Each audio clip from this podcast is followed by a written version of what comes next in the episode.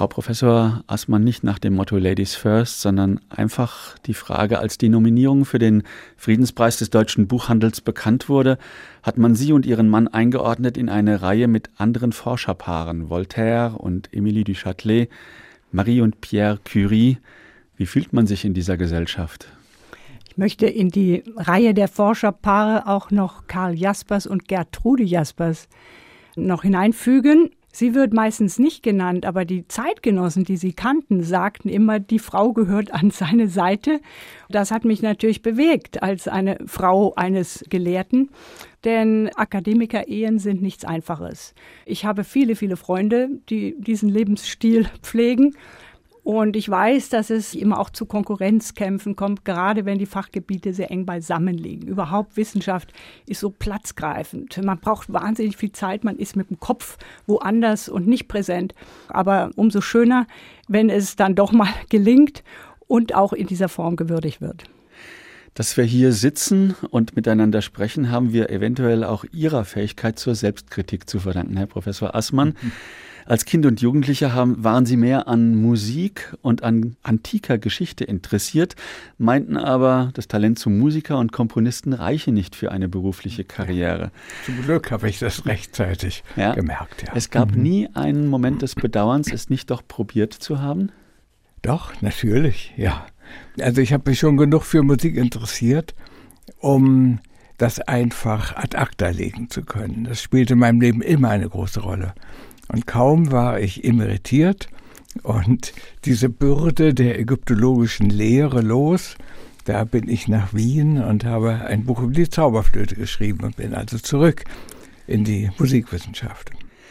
Einige Gesprächspassagen von Ihnen, die ich gelesen habe, haben mich an Walter Krempowski erinnert, an den Roman Tadellöser und Wolf, wo er seine Kindheit in Lübeck verarbeitet. Ja. Sehr anekdotisch, Sie sind auch in Lübeck groß ja. geworden mhm. und was ich gelesen habe, da würde mir der Begriff traumatisch einfallen. Die Bombennächte. Mhm. Sie haben es aber nie thematisiert und ja, reden auch nein. nicht so viel drüber. Nein, nein, nein. Also Lübeck hat ja nur eine schwere Bombardierung mitgemacht und da war ich nicht dabei. Da war ich bei meiner Großmutter. Ich war zwar sehr oft in dem Luftschutzkeller habe das aber sehr genossen. Da brauchte ich keinen Mittagsschlaf zu halten oder musste abends nicht früh ins Bett oder da ich die Geschichte, die Erzählung der Erwachsenen so toll fand, ja, war das für mich willkommen. Diese Sirene, die da Luftalarm ankündigte. Und als ich dann zur Schule ging, war das das Signal, dass man nach Hause laufen musste, so schnell man konnte. War auch eine Einladung, von etwas Lästigem loszuwerden. Also das war für mich nicht traumatisch. Traumatisch war die Nachkriegszeit. Was meinen Sie da konkret? Ist es der Hunger oder das Leben in, der, in den Trümmern in dieser Stadt? Ja, die Unsicherheit. Natürlich hat man im Krieg schon mitgekriegt, dass es da Gefahr gab. Und in der Nachkriegszeit hat sich diese Gefahr verstärkt. Also in den ersten Monaten nach Kriegsende war man in Lübeck seines Lebens nicht sicher. Das war eine Zeit der Anarchie, da wurde geplündert und mehr. Und mein Vater, der kam dann sehr schnell aus der Gefangenschaft zurück, sodass also meine Eltern da waren und es war Curfew, das heißt Ausgangssperre. Meine Eltern haben sich nie daran gehalten und ich hatte eine panische Angst, dass die, denen da was passiert, weil die nicht nach Hause kamen. Und das steigerte sich dann so, dass ich da wirklich lebenslange Ticks, Ängste zurückbehalten habe. Sie haben diese Erinnerung nicht, Frau Professor Assmann. Sie sind ein Kind der Nachkriegszeit. Würden Sie sich als Wirtschaftswunderkind bezeichnen? Also Martin Walzer hat ja mal gesagt, wer ein Jahr jünger ist, hat keine Ahnung. Und tatsächlich ist es etwas, was mich total interessiert. Wann fängt etwas Neues an? Und wie lang reicht eine bestimmte Phase? Und ich nehme an, dass Kempowski einfach ein paar Jahre älter war als Jan. Ich wiederum bin in der Nachkriegszeit aufgewachsen und bin in dem Sinne kriegsschadenfrei aufgewachsen, weil es schon wieder ans Aufbauen ging. Aber ich habe durchaus noch in Erinnerung, dass es sehr konfuse Verhältnisse waren. Es klingelte ständig an der Haustür, Leute kamen an, wollten einmal irgendwas verkaufen, weil sie dringend eine Überseereise machen mussten. Also irgendwie dieses Auf der Flucht sein war ein ständiges Thema. Und dann gab es eben auch so merkwürdige Gestalten, die mit Leiterwagen ums Haus gingen. Und ich hörte dann von anderen, dass ich mal auf so einem Leiterwagen landete und von jemand weggefahren wurde und es einer Freundin im Hause zu verdanken war, dass sie hinterher lief und mich wieder zurückgeholt hat. Sie haben sich kennengelernt in Westthemen, Luxor mehr oder weniger, Nein. 1968, sondern? Nein. Dann bin ich einer der vielen ja, äh, Zeitungsartikel aufgesessen. Ja, aber das kann man wohl sagen. Sie korrigieren bitte, Frau Professor Aßmann. Ja, äh, schön, dass Sie die Frage stellen, denn wir haben uns königlich amüsiert, als wir das gelesen haben. Ja. Das war eine tolle Story. Wir können jetzt eigentlich mit False oder Alternative Facts uns eine neue Biografie zulegen. Das klingt ja wirklich sehr fetzig. Wir lernen uns in Oberägypten kennen, aber es war gerade eigentlich das Gegenteil. Unsere beiden Familien sind im selben Jahr, nämlich 48 oder 49, nach Heidelberg gezogen, kannten sich aber noch nicht. Sie landeten aber dann in einer großen Nachbarschaft. Uns trennte eigentlich nur ein kleiner Mühlbach von zwei Tälerseiten. Und es gab dann auch bald Verflechtungen mit den Familien. Und da ich einen Schwager hatte, der Jan das Schwimmen und andere das Musik, Klavierspielen, Klavierspielen beigebracht hatte, blieben dann auch diese näheren Kontakte auch nicht aus. Also wir sind wirklich sehr idyllisch im Siebenmühlental, beide aufgewachsen und haben davon dann auch guten Gebrauch gemacht. Und wann hat es gefunkt? Entschuldigung, dass ich so direkt frage, Herr Professor Assmann. Das hat schon ein bisschen gedauert. Also ich habe leider wohl auch schon mal als Kind erlebt, hat sie mir aber keinen bleibenden Eindruck hinterlassen. Dann habe ich sie auf der Hochzeit des erwähnten Schwagers, also meines sechs Jahre älteren Mentorfreundes, erlebt und sehr bewundert, weil sie wunderbare Zeichnungen zu einer Schnitzelbank beigetragen hat, die die Familie für die Tochter gesungen hat. Und leider wiederum, ich habe dasselbe gemacht, ich habe auch eine Ballade gesungen und dazu Illustrationen. Wir haben also schon ähnliche Genres bedient, ja. Und da haben wir entdeckt, dass wir dieselben Vorbilder haben. Da haben wir uns den Abend sehr gut unterhalten. Da muss man aber sagen, wir sind ja neun Jahre auseinander. Das kann man jetzt nicht so als den Coup de Foudre, ja. ja aber doch den Anfang einer wunderbaren Freundschaft bezeichnen, die sich dann durch die Bestätigung mehrerer auch, auch Briefwechsel und Wiedersehen dann bis zu einem, sagen wir einmal, frühzeitigen Heiratsantrag verdichtet haben. Das war 68, wenn ich es richtig im Kopf habe, zu einer Zeit, wo Heiraten eigentlich spießbürgerlich war. Sie waren 21, kann das sein? Mhm. Ja, stimmt mhm. das wenigstens von den Facts her? Waren Sie sich da schon sehr sicher, Frau Aßmann? Das ist er? Also diese neun Jahre Differenz haben einen gewissen Zeitdruck in diese ganze Begegnung hineingebracht, zumal Jan ja dann auch immer gleich für Jahre, für ein Jahr auf Stipendiatenreise ging. Ich war dann später 92 am äh, Kulturwissenschaftlichen Institut in Essen. Und da gehörte ich einer Frauengruppe an und eines Abends sitzen wir in der Kneipe und unterhalten uns und alle haben gefragt, was hast du denn 1968 gemacht? Und jeder erzählte so und es waren tolle Abenteuergeschichten. Und dann habe ich gesagt, ich habe 1968 geheiratet. Da haben die wirklich ihren Löffel fallen gelassen und mich angestarrt. Und dann habe ich gemerkt, das war wahrscheinlich das Abenteuerlichste, was man 1968 tun konnte. Ihre Frau hat es gerade angedeutet, Sie waren immer mal wieder zu Forschungsaufenthalten in ja. Ägypten. Sie haben sehr viel dann sozusagen die Familie zusammengehalten. Es gab ja auch kein Internet und telefonisch wird es auch nicht ganz so einfach ja. gewesen sein. Mhm.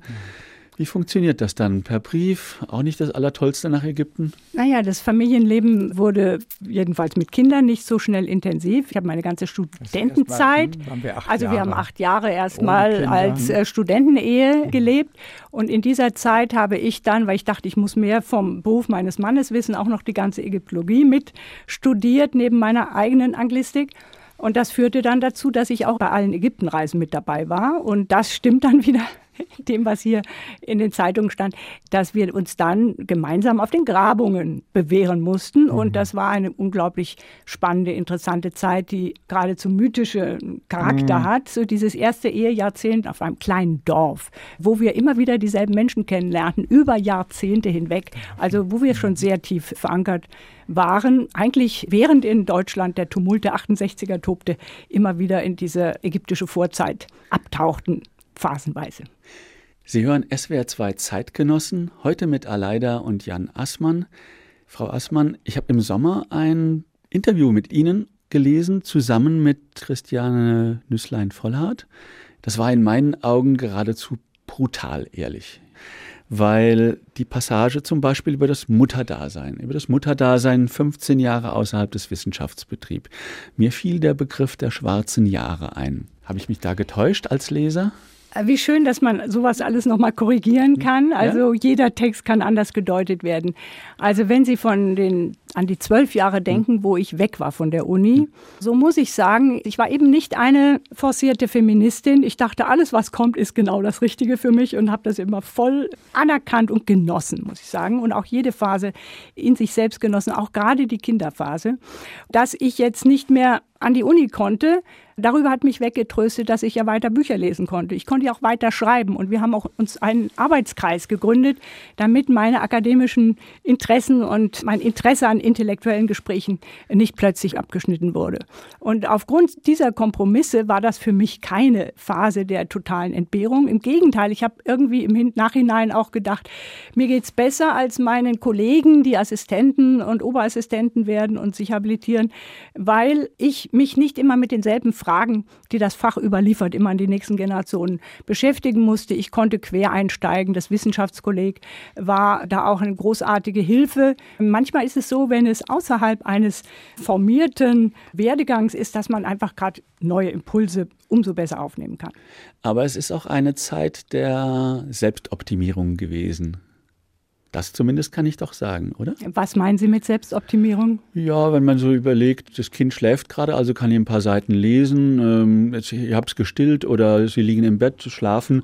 Jetzt komme ich mal dazu, mal fünf Seiten zu schreiben oder sowas. Also ob man nebenher weiterdenkt und irgendetwas tut, das hängt mit dem eigenen Temperament und den Bedürfnissen, vitalen Bedürfnissen zusammen. Und mir war immer klar, ich muss an diesen Dingen bleiben. Ich hätte gar nicht anders überleben können. Und manchmal denke ich, wenn ich auf Reisen bin und unter solchen suboptimalen tatsächlich Bedingungen weiterarbeiten muss, meine Texte dann Vorträge schreiben muss, äh, wenn ich immer ständig äh, Züge wechsle und über die Flughäfen galoppiere mit Gepäck behängt, dann denke ich also, natürlich kann man das bequem am Schreibtisch machen und so ähnlich war es auch mit dem Familienleben. Aber auf der anderen Seite war es eben auch so, dass das Weitermachen für mich gar nicht in Frage stand. Ich musste das einfach weitermachen und manchmal sind dann eben auch zehn Minuten sehr intensiv erlebte Zeit und vieles kann man in Gedanken dann auch weiter bewegen, während man ganz andere Sachen tut. Würden Sie sich als sehr willensstark bezeichnen? Ich würde es überhaupt nicht dem Willen zuschreiben. Ich hatte das letzte, was mir im Kopfe war, war, dass ich meine, an meiner Karriere arbeiten müsste und dass ich irgendwelche Vorstellungen hatte, wie das weiterginge. Ich hatte gar keine Vorstellung. Mich hat einfach die Sache brennend interessiert. An der Sache wollte ich dranbleiben und es gab immer wieder neue Fragen und Themen, für die ich sofort begeistert war. Und das lässt einen dann nicht los. Und äh, letztlich auch mein Schreiben hat etwas mit der Familiensituation zu tun, weil ich letztlich immer so schreiben wollte, dass ich es auch meinen Kindern erklären könnte. Also ich wollte nicht aus dem Kommunikationszusammenhang mit der Familie außerhalb der Universität heraustreten. Ich wollte bei denen bleiben. Und wie war das dann, wenn Professor Assmann nach Hause kam, von weit her, von einem wissenschaftlichen Kongress und wurde dann so ins Familienleben hineingetaucht? War das ein ein Wellnessbad, würde man heutzutage sagen, oder haben Sie dann immer noch eine Weile gebraucht, um das eine mit dem anderen zu kombinieren? Nein, nein, das war absolut ein, eine Heimkehr. Mhm. Und ähm, die Möglichkeit einer gewissen Bodenhaftung. Also viele, gerade in meinem Kollegenkreis, aber überhaupt viele Akademiker, verlieren ja doch so ein bisschen den Kontakt mit ihrer Zeit und ihren Zeitgenossen und mit dem Alltagsleben, ja, und werden so ein bisschen sonderlich. Und davor hat mich leider und dann eben auch die Familie bewahrt. Dass man also nicht nur ein Professor ist, der ständig seine Bücher schreibt, seine Vorlesungen hält, sondern auch ein Ehemann, ein Vater in anderen Bezügen lebt und dadurch sich etwas runder ausbildet als Persönlichkeit. Wenn eine junge Nachwuchswissenschaftlerin zu Ihnen kommt und fängt an, das Klagelied zu singen zwischen Mann, Kindern und Karriere, kann man denen einen generellen Ratschlag geben oder muss man da sehr vorsichtig und individuell vorgehen? Also ich habe das aufgrund meiner Erfahrungen mal auf eine ziemlich einfache Formel gebracht. Es gibt ein Bonbon, das glaube ich so heißt, das heißt Nimm zwei. Dieses Nimm zwei von diesen drei Optionen, die Sie gerade genannt haben, Ehe, Familie, Karriere, ist es leicht, zwei von diesen Sachen zu verwirklichen, aber sehr schwer drei. Dass es bei mir mit diesen dreien geklappt hat, wenn ich das überhaupt so sagen darf, ist, was ist schon, heißt schon geklappt, aber dann hat es damit zu tun, dass ich das gar nicht angestrebt habe. Die Karriere war für mich eingeklammert. Damit habe ich nie gerechnet. Und dann kamen plötzlich Freundinnen, Feministinnen und so weiter, sagten, so wie du weitermachst, geht das nicht. Du musst jetzt habilitieren oh, wie geht denn das? Ja, du hast so viel geschrieben, jetzt schreib mal das zusammen. Und dann melde das mal an. Und dann kam die erste Bewerbung und dann dachte ich, das geht gar nicht, bin doch noch nicht fertig. Doch, du reichst jetzt mal ein. Und so ging das. Also man braucht dann auch ein Umfeld, was diesen Willen, von dem Sie ja sprachen, irgendwie ersetzt. Und das gab es bei mir. Und es gab vor allem sehr viele äh, Helfer. Leute, die mich in meiner Situation geschützt haben. Das muss ich sagen. Ich habe irgendwann mal eine Liste all dieser Namen aufgeschrieben. Da wurde mir klar, wie viele Impulse des Stützens ich erhalten habe, für die ich ewig dankbar bin. Es wäre zwei Zeitgenossen, heute mit der Literaturwissenschaftlerin und Anglistin Aleida Assmann und dem Ägyptologen Jan Assmann. Es wird höchste Zeit, dass wir über den Grund reden für die vielen Auszeichnungen und Ehrungen, die ihnen zuteil geworden sind. Unter anderem ist dies die These vom kulturellen Gedächtnis, das neben der individuellen Erinnerung besteht. Können Sie im Nachhinein noch sagen, wer von Ihnen beiden als erster den Gedanken hatte, das so, diesen Begriff zu prägen?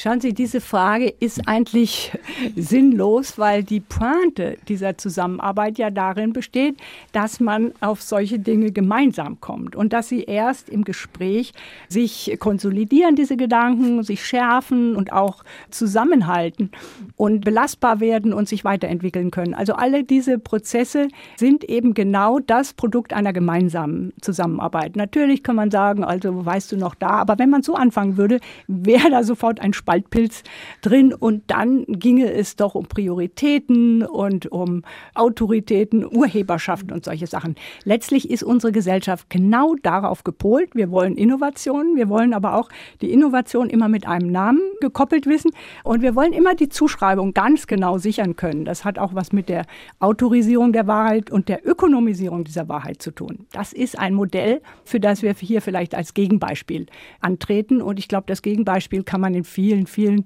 anderen Kontexten natürlich belegen und bestätigt finden, der, vor allem der Naturwissenschaft, wo sowieso ganz das meiste in Teamarbeit erforscht wird und wo es sinnlos wäre, immer diese eine Person herauszumändeln, für die man jetzt diesen Verdienst festlegt. Ich nehme diesen Tadel zur Kenntnis und hake nach, nämlich mit der Frage, wie entstehen denn Thesen bei Ihnen? Ich habe mal von Ihnen gelesen, Herr Professor Assmann, bei Ihnen beginnt der intellektuelle Diskurs oder das intellektuelle Gespräch am Frühstückstisch. Ja, also das ist eine sehr gute, sehr gute Frage. Wie entstehen Thesen? Das Thema, das kulturelle Gedächtnis, den Begriff, den gab es schon vor uns.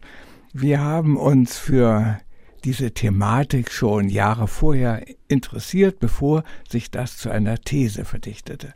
Und das weiß ich noch genau. Da waren wir im Wissenschaftskolleg 84, 85 und hatten vorbereitet die Herausgabe einer Tagung, die vorher stattfand, die Vorbereitung einer Tagung, die nachher stattfand, über Kanon und Zensur.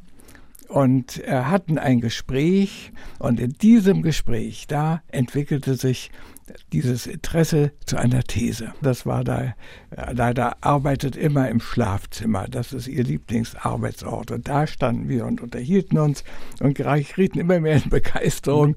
Da hatte ich so richtig das Gefühl, wir haben unser Thema gefunden. Und über diese These haben wir dann unseren Bericht für das Jahrbuch des Wissenschaftskollegs geschrieben. Es war in der Form eines platonischen Dialogs Quadrolog, vier Gesprächsteilnehmer. Ja, ja, es war ein Quadrolog. Dieser, der, ja, es, äh, also es gab vier Gesprächsteilnehmer, auf die wir das verteilt mhm. haben. Denen haben wir so lateinische Namen gegeben. Also leider war Fili das. Was ich war, weiß ich nicht mehr. Also jedenfalls, da haben wir die These mal formuliert und zwar die These vom Nexus zwischen Gedächtnis und Identität. Das ist natürlich heute ein, eine völlige Binsenweisheit. Damals war das eine Entdeckung. Seitdem ne, ist das die These, die wir verfolgen, ausbauen, stark machen. Da haben wir also gewissermaßen unser Lebensthema gefunden. Und wir haben es als ein Gespräch publiziert und können uns beim besten Willen nicht erinnern, wer nun diesen Begriff geprägt hat, den wir ja, wie gesagt, den gab es schon. Nicht? Nationen hatten immer schon ein Gedächtnis, Ethnien, aber ich hatte immer so das Gefühl, man bezog es mehr oder weniger auf das Positive, also auf die Heldentaten in Anführungszeichen, mein Begriff, während man so das, was daneben gegangen ist, gemeinsam beschwieg. Das hat sich geändert in diesen 40 Jahren, vielleicht auch dank Ihrer Forschungen oder dank Ihrer Publikationen. Würden Sie mir da zustimmen, dass das ein Fortschritt ist auch? Das würde ich genauso sehen. Tatsächlich, wenn wir vom kulturellen Gedächtnis weitergehen zum nationalen Gedächtnis, das ist ja eine politische Verfassung des kulturellen Gedächtnisses, dann brauchen wir nur ins 19. Jahrhundert zurückzugehen. Da ist es genauso, wie Sie schildern. Das ist der Sockel, auf dem sich eine Nation inszeniert und brüstet. Beispiel sind die Siege Napoleons, die bis heute in Metrostationen in Paris vertreten sind. Jena heißt eine und Austerlitz eine andere. Aber wenn man in die Station Waterloo einsteigen muss, muss man nach London gehen. Also das war das Grundgesetz dieses Erinnerns und das hat sich äh, nach dem Zweiten Weltkrieg geändert, aber auch nicht sofort danach, sondern überhaupt erst so 40 Jahre verspätet, als in Deutschland diese Holocaust-Erinnerung langsam zurückkehrte dann auch Formen fand in der Öffentlichkeit, also Denkmäler, Jahrestage und ein ganzes Archiv von Zeitzeugen. Und das ist ein Modell tatsächlich einer Erinnerung, die jetzt genau das Gegenteil tut, nämlich die Verbrechen der Geschichte sich auch selbst zuzurechnen und sie im Sinne nicht nur der der Schuld, sondern eben auch der Verantwortung zu bearbeiten. Denn die Generationen, die das tun, sind ja im engeren Sinne nicht mehr schuldbelastet. Die schuldige Generation hat geschwiegen, also das war die direkte Nachkriegsgeneration. Aber so wie die Kinder und Kindeskinder rankamen, haben sie dieses Gepäckstück, was da stehen gelassen wurde, haben sie sich dessen angenommen und haben sich das angeeignet in dieser Form eines dialogischen Gedächtnisses, in dem eben die Opfer ihre Stimme zurückbekommen und man mit den Opfern zusammen diese Gewaltgeschichte erinnert dann könnte ich ja die These aufstellen, dass die Deutschen gar nicht wussten, dass die Bundesrepublik auf den Trümmern von Auschwitz entstanden ist. Also nach dem hm. Krieg wusste jeder alles. Es ist so, der Begriff des kommunikativen Beschweigens drückt es sehr gut aus. Man wusste, worüber man schwieg. Man hat sich aber geeinigt, das wird nicht besprochen. Diese lange Phase und der Druck dieses Schweigens ist in einem Film auch gerade wieder wunderbar zum Ausdruck gebracht worden, der heißt Kuhlenkampf Schuhe. Ja. Und beschreibt die Situation einer Gesellschaft, in der jeder alles wusste und auf jedes, jeden Oberton genau reagieren konnte. Und Kuhlenkamp spielte auf dieser Klaviatur. Er war ein Entertainer dieser Schweigenszeit. Er hatte die Show, die hieß signifikanterweise Einer wird gewinnen. Und das in einem Volk, in dem man wusste, alle haben verloren. Also alle haben verloren und jetzt wird einer gewinnen. Das war die neue gute Zukunft, auf die man zuging. Und immer wenn er irgendeinen kleinen Hinweis auf die Vergangenheit oder gerade den Krieg mhm. oder das Militärische fallen ließ, haben alle natürlich erfasst, worum es ging aber es wurde nicht besprochen, weil es in dem Fall, das war der Konsens, es verstellt uns die Zukunft. Sie haben als Jan und Aleida Assmann oder als Aleida und Jan Assmann auch mit dafür gesorgt, indem sie Stimmen gesammelt haben, nee, nein, nicht Stimmen, indem sie Unterschriften gesammelt haben für das Holocaust-Denkmal. Das habe ich gelernt. Ungewöhnlich, denn sie bezeichnen sich eigentlich eher als unpolitisch, in, in dem Sinne, dass sie nicht in der Politik mitwirken wollen. Da war aber sozusagen für Sie der Bann gebrochen oder dieses eine Mal ist der Bann gebrochen, ist die Grenze überschritten gewesen und Sie haben gesagt, jetzt müssen wir was tun? Ja, also ich habe schon im Jahre 1958 Stimmen gesammelt und demonstriert. Das war im Zuge einer Bewegung gegen die Bewaffnung der Bundeswehr mit Atomwaffen. Ja. Da hatte mein schon erwähnter Freund und Mentor und Schwager mit Freunden zusammen, zu denen ich eben glücklicherweise auch gehören durfte, eine Aktion gestartet mit Flugblättern und Plakaten, die ich dann kalligrafierte.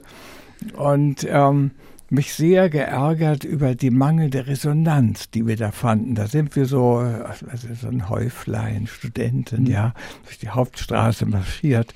Das hat aber wenig Resonanz gefunden. Und insofern, das hat sich eben radikal in zehn Jahren radikal verändert. Und ich muss sagen, ich habe zunächst einmal das sehr begrüßt, dass man in der Universität plötzlich ein politisches Bewusstsein entwickelte, dass ähm, sich auch in unserer verschlafenen Fakultät Diskussionen entfalteten, fand ich großartig. Aber diese Debatte um das Holocaust-Denkmal, das Mitte ja. der 80er Jahre angestoßen wurde, dass Sie da auch genau auf diesen ja, Punkt gesagt haben? Wir in Berlin. Ich meine, wir waren, wie gesagt, 84, 85 in Berlin, haben da natürlich viele Bekanntschaften, Freundschaften, Kontakte geschlossen. Ich erinnere mich auch gut, das war im Jahre 88. Da wurde in Heidelberg des 50. Jahrestages der Reichspogromnacht hm. gedacht, stand man da mit Kerzen an dem alten Synagogenplatz. Und darüber haben wir in der Rhein-Neckar-Zeitung einen Artikel geschrieben. Ja. Und dieser Artikel hatte irgendwie so zum Thema Auschwitz erinnern und da kriegten wir Leserbriefe, das heißt nicht Auschwitz erinnern, das heißt an Auschwitz erinnern. Oder und, sich an Auschwitz erinnern, das gibt es nicht, Auschwitz diese Form. Erinnern. Nur eine grammatikalische Korrektur ja, war, war die einzige Reaktion. Ja. Jetzt wird das Ganze zum Teil wieder als Vogelschiss mhm. verkleinert, lächerlich gemacht. Das kann Ihnen nicht gefallen. Also der Sprung der AfD ist der, über zwei Weltkriege hinweg daran nahtlos anzuschließen. Und wenn Sie von einer tausendjährigen Ruhmesgeschichte sprechen, dann geht mir etwas anderes durch den Kopf, nämlich, dass es so etwas gab wie eine tausendjährige friedliche, mehr oder weniger friedliches äh, Zusammenleben in Osteuropa der Juden mit anderen ethnischen Gruppen. Das waren tausend Jahre, die Hitler ausgelöscht hat. Also er wollte selbst ein tausendjähriges Reich gründen, hat aber de facto eine tausendjährige Tradition und Existenz eines Volkes ausgelöscht. Und jetzt kommt wieder dieses tausendjährige ja, jetzt, äh, zurück. Der Begriff des Vogelschisses zeigt, vor allem, erstmal sagte Herr Gauland, ja, ich sag ja, dass es keine ruhmreiche Phase war, immerhin. Aber das ist die unglaubliche Bagatellisierung. Das heißt, wenn es nur ein Vogelschiss war, dann ist es ja sozusagen ein kleiner Betriebsunfall. Warum denn dann ein Denkmal und warum dann der Opfer überhaupt gedenken? Also da stimmt jetzt gar nichts mehr zusammen. Und deswegen ist es sehr wichtig, sich diese größeren Bezüge wieder vor Augen zu stellen. Zurück zum Stolz oder bleiben wir bei der Verantwortung? Eines Ihrer Bücher geht um Geschichtsvergessenheit und Geschichtsversessenheit, was beides, glaube ich, zusammengehört. Ich würde mal versuchen zu formulieren, dass beides seine Konjunkturen hat. Ist vielleicht die Geschichtsversessenheit im Moment gerade im Abwind und die Geschichtsvergessenheit nimmt, Klammer auf, leider, Klammer zu, wieder zu? Also ich könnte mir vorstellen, die Geschichtsversessenheit, man spricht ja schon lange auch von Apathie, aber auch, das sind viele Kräfte, die da sich einklinken. Auch die Historiker mögen dieses Erinnern gar nicht. Sie wollen nämlich sozusagen das Monopol auf die Geschichtsdeutung behalten und das von allen Seiten erinnert wird, dass man eben persönliche Erinnerungen genauso und jetzt neben die der kollektiven Gruppen stellt und dass man Geschichte mit Identität verbindet und Gedächtnis mit Identität. Das ist für sie ein Unding. Aber man kann vielleicht auch sagen, die Konjunktur ist in dem Sinne auch nicht zurückzustellen. Nachdem wir diese Erinnerungskultur haben, haben wir ja auch eine Zukunft für diese Erinnerungskultur geschaffen. Erinnern tut man immer für die Zukunft. Und die lässt sich jetzt auch nicht so schnell abschaffen und beseitigen. Die Frage ist allerdings, und das ist die konstruktive Frage, wie sich diese Erinnerungskultur verändern wird in der Zukunft. Also wie viel Platz wird sie für die Stimmen und Erinnerungen der Migranten entwickeln, die ihre Erinnerungen mitbringen und wie wird sie sich öffnen, damit die auch partizipieren können an diesen Geschichten und ihren Ort darin finden und ihren Zugang finden und auch selbst dabei aktiv werden können. Es kommt vielleicht noch hinzu, wir leben ja gerade in einer Zeitenwende, wo das analoge Zeitalter zu Ende ist und meine Kinder zum Beispiel sich digital ganz andere Welten erschließen, als ich das noch tue, auch als Journalist oder als Wissenschaftler. Da findet eine Ausbreitung auf der einen Seite statt, auf der anderen Seite ist es eine Nivellierung. Also ich werde dann mit Aussagen konfrontiert, Papa, da ist doch das und das. Wie geht man als Wissenschaftler damit um? Sie werden vielleicht von Studenten auch Ähnliches hören, Herr Professor Assmann. Ich habe aber gelesen das. Und dann muss man das ja versuchen einzuordnen. Ist das schwieriger geworden, als es früher mal war? Also sozusagen eine gewisse Bandbreite von kanonischen Werken gab, wo dann die anderen eigentlich nichts zu sagen hatten, die nicht in diesem Kanon drin waren? Ja, natürlich. Also dadurch, dass alles zugänglich, alles verfügbar und alles untereinander vermischt wird, kommt jetzt alles darauf an, dass man, sagen wir, Kriterien, Selektionskriterien entwickelt, einen gewissen Sinn für Zuverlässigkeit. Also ich bin nun schon 15 Jahre emeritiert. Ich habe das nicht mehr miterlebt, dass meine Studenten mir da mit Wikipedia gekommen wären und anderen Wissensquellen und mich mit diesen Wissensquellen konfrontiert, vielleicht korrigiert hätten. Aber das könnte heute natürlich durchaus passieren. Da muss man ihnen sagen, nein, also das ist jetzt unzuverlässig und der spinnt, aber das ist eine sehr gute Quelle, darauf kann man sich verlassen. Also dieses Augenmaß, was man jetzt entwickeln muss im Umgang mit diesen ungeheuren Informationsmengen, die da verfügbar werden, ist etwas Neues, was jetzt eigentlich Gegenstand akademischer Ausbildung sein müsste. Wie gesagt, das war noch nicht mein Fall. Sie hören SWR 2 Zeitgenossen. Gast sind in einem ungewöhnlichen Format Frau Professor Aleider und Herr Professor Jan Assmann. Wir sind damit, Herr Professor Assmann, mehr oder weniger bei der einen Wahrheit die manchmal gar nicht so selig macht. Sie haben darüber viel geschrieben. Ich habe das jetzt auch sehr frei formuliert. Richtiger, vorsichtiger müsste ich sagen, Sie haben mit dem Gedanken sich befasst, dass monotheistische Religionen eo ipso ein Gewaltpotenzial besitzen, weil sie andere Götter Götzen ablehnen, mhm. bekämpfen, haben damit eine sehr heftige Debatte ausgelöst, nicht nur in Fachkreisen, haben dann an der Ursprungsthese gearbeitet, haben sie konkretisiert, verfeinert. Trotzdem, sie hatten sehr viel Ärger damit, oder täusche ich mich damit? Waren Sie erschrocken mhm. darüber? Ja, ja. Darauf war ich nicht gefasst. Also ich dachte, nichts ist seit 250 Jahren, also seit David Hume, mhm. selbstverständlicher, als dass der Monotheismus der exklusive Monotheismus mit Intoleranz verbunden ist. Das hat David Hume gezeigt und das hat man seitdem gewusst und ausgebaut. Das ist, gehört zu den Binsenweisheiten der Religionswissenschaft. Ich war nicht darauf gefasst, dass ich jetzt mit dieser uralten Geschichte so identifiziert werde. Ich habe zu der eigentlich nur ein neues Argument beigetragen. Also David Hume sagte, also eine Gesellschaft, die viele Götter hat, die kann auch noch andere unterbringen, da gibt es keine Intoleranz. Das war nicht mein Argument, sondern mein Argument war das der Übersetzbarkeit. In der Antike konnte man die Götter der einen in die Götter der anderen übersetzen. Und da gab es auch richtige Glossare, richtige Konkordanzen, vor allem in der Keilschriftkultur gibt es eben Konkordanzen mit sechs verschiedene Panthea, der Gott der einen entspricht dem Gott der anderen und so weiter. Das brauchte man, weil man Verträge schließen musste und die mussten beeidigt werden. Da musste man wissen, dass die Götter der anderen, bei denen die ihre Verträge beeidigten, was denen entsprach bei uns. Also da war Religion die Basis für Überwindung von Fremdheit, ja. ja. Und das hat sich gewandelt. Religion wurde nun die Basis von Fremdheit und nicht Überwindung von Fremdheit. Das hat sehr viel Ärger gemacht bei Theologen. Und diese Keilschriftlisten, die hatte man noch nicht einbezogen in diese Debatte. Das ist das Einzige, was ich dazu beigetragen habe. Warum das so viel Staub aufgewirbelt hat, ist mir bis heute unbegreiflich. Ich muss dazu sagen, also Sie sprachen von der einen mhm, Wahrheit. Ja. ja.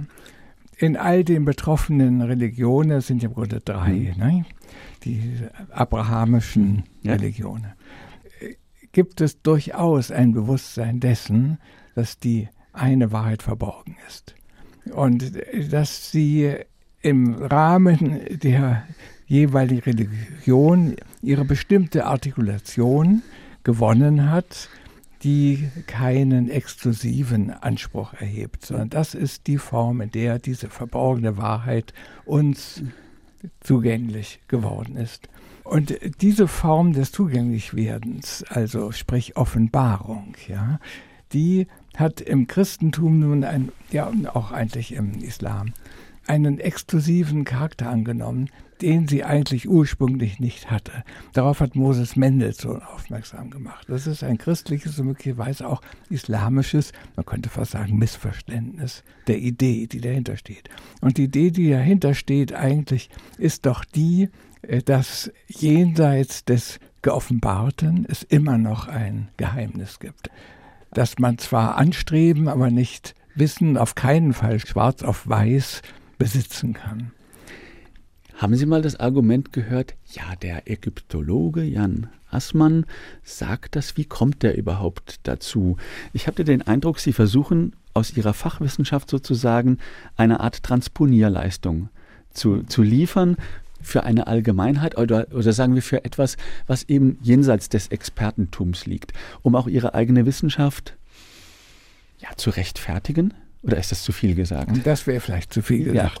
Ja. Aber Sie haben vollkommen recht.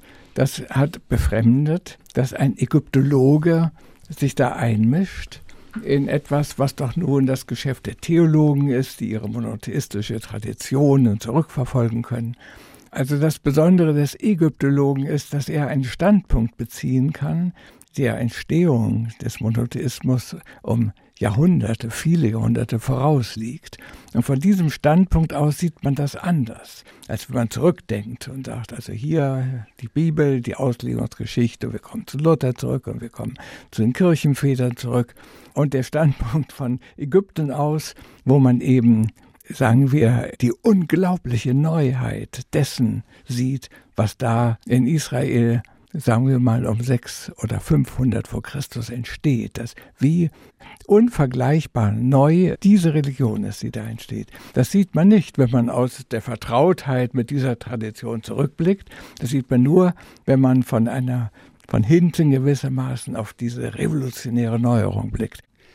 Sie haben das eingangs unseres Gesprächs erwähnt. Bei Ihnen liegen die Wissenschaftsgebiete nicht so nah beieinander ich fand das ganz lustig. Irgendwo hatte ich es gelesen, er ist für das Altertum zuständig, Sie sind für die Moderne zuständig, Frau Professor Assmann, und die beginnt mit Shakespeare als Anglistin. Das fand ich wirklich bemerkenswert. Aber geht es nicht auch bei der Anglistik sozusagen um eine gewisse Relevanz, um einen Beitrag für die Allgemeinheit? Trifft man sich da leicht? Wir haben uns außerhalb unserer Fächer äh, getroffen, denn wir haben gemeinsam noch ein zusätzliches Studium gemacht. Und das war die Leitwissenschaft an den Unis, die damals herrschte, das war die Linguistik. Das Evangelium, dem wir da anhingen, hieß Strukturalismus. Und das war ja eine Metawissenschaft. Die war unabhängig von Fachgebieten und wir haben gemeinsam das entschieden kultiviert. Ähm, die Linguistik wurde dann bald abgewählt durch die Soziologie als Leitwissenschaft. Dann ging es um Luhmann, musste man Luhmann lernen. Also man hatte immer auch so einen Metadiskurs, in dem man sich verbinden konnte und wo man auch gemeinsam sich investierte. Und was man dann auch immer wieder überschritt. Meine äh, Entwicklung ging dahin, dass ich dann festgestellt habe, dass die Kulturwissenschaften dann wieder nach Luhmann kamen, denn der hatte für die wiederum gar keinen Platz. Also mich interessiert sehr stark, wann sich so ein Metadiskurs wieder auflöst und ein neuer entsteht, von dem man aus die Dinge dann wieder ganz anders und neu fassen kann. Aber bei beiden, wenn ich das richtig verstanden habe, geht es darum, sozusagen die Dinge auch zusammenzubringen, die Wissenschaften zusammenzubringen und voneinander zu lernen und miteinander dann sozusagen zu denken, zu schreiben, zu publizieren und einen gewissen Fortschritt zu bewegen. Kann man es so formulieren? Genau so. Also wir haben dadurch immer versucht, Theorie und diese Sachwissenschaft, die das Kerngeschäft ist, miteinander zu verknüpfen. Und wir haben uns da auch ausgesetzt. Wir haben uns den ultra neuesten jeweils in, in der entsprechenden Zeit Theorien ausgesetzt, haben das versucht zu lernen, zu absorbieren, äh, haben da auch viel übertrieben, wie das so ist, wenn man so enthusiastisch das alles verfolgt, was an Neuem kommt. Ich bin dann ausgestiegen bei der Dekonstruktion, die habe ich dann nicht mehr mit der großen Begeisterung weitermachen können. Also man kriegt dann auch eine, eine Distanz langsam zu den Dingen, die man als Moden erkennt. Aber es gibt tatsächlich ein ganz wichtiges Grundwissen, was man braucht, was nicht im eigenen Fach generiert wird, mit dem man die Befunde neu deuten kann. Und da kann man dann auch über die unterschiedlichen Fächer der Geisteswissenschaften hinwegkommen. Als ich um dieses Interview gebeten habe, habe ich Sie in Berlin erwischt. Sie waren gerade beim Kofferpacken. Dort war ein viermonatiges Vorhaben im Gange, die Erinnerung der Städte. Das ist ein sehr schöner poetischer Titel. Was steckt da dahinter? Dahinter steckt eine sehr aktuelle Frage. Wir haben gerade eine kleine Arbeitsgruppe aufgebaut mit Postdocs, die wir am Wissenschaftskolleg einladen konnten, mit denen wir dort einen Workshop gemacht haben. Die sollen in Konstanz hier mit uns auch weiterarbeiten. Der Generaltitel ist Erinnerung in, der, in, den Städten und wir denken hier vor allem auch an Europa und Osteuropa, wo sich im Moment unglaubliche Verwandlungen, Veränderungen abspielen. Wenn wir an die Ukraine, auch außerhalb Europas jetzt mal denken, oder auch an Polen, da gibt es eine Phase der Dekommunisierung. Die wollen aus der sowjetischen Phase heraus, die wollen diese Phase ihrer Geschichte auslöschen. Und da werden wirklich bis in den letzten Orts, kleine Dörfer hinein, werden Denkmäler weggenommen und weggeräumt. Und in Kiew gibt es ein großes Lenin-Denkmal auf dem Maidanplatz. Lenin ist nicht mehr da, aber der Name steht noch auf dem Sockel. Ja? Also es gibt da eine ganz bizarre Form von Anwesenheit und Abwesenheit. Das heißt, das, was gerade entschieden weggeräumt wird, ist natürlich extrem im Gedächtnis. Wenn das Arbeit ist, dann macht es ja das Vergessen auch wieder bewusst. Das ist ein Teil des Interesses, aber man kann zum Beispiel sich auch fragen, wie wird die Migration auch die Erinnerung in den Städten verändern? Ein Beispiel sind äh, auch Denkmäler von Migranten, die etwa in Köln oder in Dresden und Berlin aufgestellt wurden. Wie sehen die aus? Wie ändert sich überhaupt das Gesicht der Städte? Worauf wird man sich gemeinsam beziehen, wenn man von allen Orten der Welt zusammenkommt und Tür an Tür miteinander lebt? SWR zwei Zeitgenossen, heute mit Aleida und Jan Assmann, die kommende Woche in Frankfurt den Friedenspreis des deutschen Buchhandels erhalten. Sie waren überrascht, habe ich gelesen, über die Auszeichnung, aber Frieden passt doch zu Ihnen. Herr Professor Assmann, Sie haben sich einmal als radikalen Pazifisten bezeichnet. Richtig, richtig. In dem Sinne passt sie zu mir, ja. In jedem anderen Sinne nicht. Also ich bin ja wirklich ein Altertumswissenschaftler und kein, sagen wir, Public Intellectual, kein Intellektueller, so wie Habermas, der nun zu Zeitfragen ständig sich äußert, in den Medien präsent ist, ganz im Gegenteil.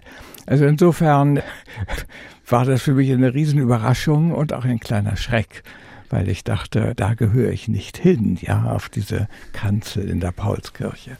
Aber inzwischen ist ja auch ein großer Trost, dass wir es zusammen machen bei leider mhm. ist es schon ganz anders, die gehört dann ganz anderer Weise hin. Mhm. Aber Sie haben ganz recht, also die Idee des Friedens, die ist mir natürlich zutiefst verwurzelt, ja. Sie reden beide gemeinsam, habe ich als Ankündigung quasi schon mal gelesen. Steht die Rollenverteilung schon fest, die Choreografie? Ja, also Sopran und Tenor, würde ich mal sagen. Ja, genau so weit sind wir noch nicht, aber wir haben ja auch noch ein paar Tage Zeit. Aber ein Thema müssen Sie doch eigentlich schon haben. Das oder? Thema haben wir, die, Sie sprachen über hm. die Rollenverteilung. Ja. Wir wissen schon, was wir sagen wollen, aber noch nicht genau, wer was sagen wird. Verraten Sie doch schon mal ein bisschen was, wenigstens ganz grob die Richtung, bitte. Naja, es wird schon um den Frieden gehen. Wir haben uns ein denkbar schlechtes Jahr ausgesucht für diese Rede hm. oder ein besonders aktuelles Jahr, können wir auch sagen. Also so viel Unfrieden war selten. Wir schauen im Moment in die Ab Gründe einer gespaltenen Gesellschaft. Wir sind in einem Zustand der Konfusion und einer auch vielleicht Dauerhysterie. Wie kriegen wir hier wieder Ruhe in die Gesellschaft, um die wirklichen Probleme, die jetzt auf uns zukommen und die jetzt auch die nächsten Jahrzehnte auf uns zukommen, denn Integration, das ist das Hauptthema, kann man nicht in wenigen Jahren bewältigen. Das ist etwas, ein, ein großartiges, würde ich sagen, Langzeitprojekt, für das wir alle unsere Kräfte brauchen. Sind Sie aufgeregt oder kennen Sie das nicht mehr? Ich meine, es ist bei weitem nicht der erste Preis, den Sie kriegen, Herr Professor ja. Assmann. Mhm. Ich kenne Situationen, in denen man Preise entgegennimmt Aber diese Situation, in der der Friedenspreis verabreicht wird, kenne ich nicht. Und die macht mich schon ein wenig aufgeregt. Der Rummel und die mediale Aufmerksamkeit muss man ertragen? Oder gibt es Augenblicke des, des Spaßes dabei? Oder ist das einfach nur, mag ich gar nicht? Ja, also ich würde sagen, unser Gespräch hat Spaß gemacht. Ich meinerseits äh, hatte in der Vorbereitung gelesen, eine Überschrift lautete ein unbequemes Paar. Oh. Und ich muss ehrlich sagen, wenn ich lauter so unbequeme Paare hätte wie Sie beide, würde ich gerne noch viele Interviews in diesem Format machen. Herzlichen Dank, Frau Professor Assmann, Herr Professor Assmann. Das waren SWR 2 Zeitgenossen. Heute mit Jan und Aleida Assmann. Herzlichen Dank und viel Glück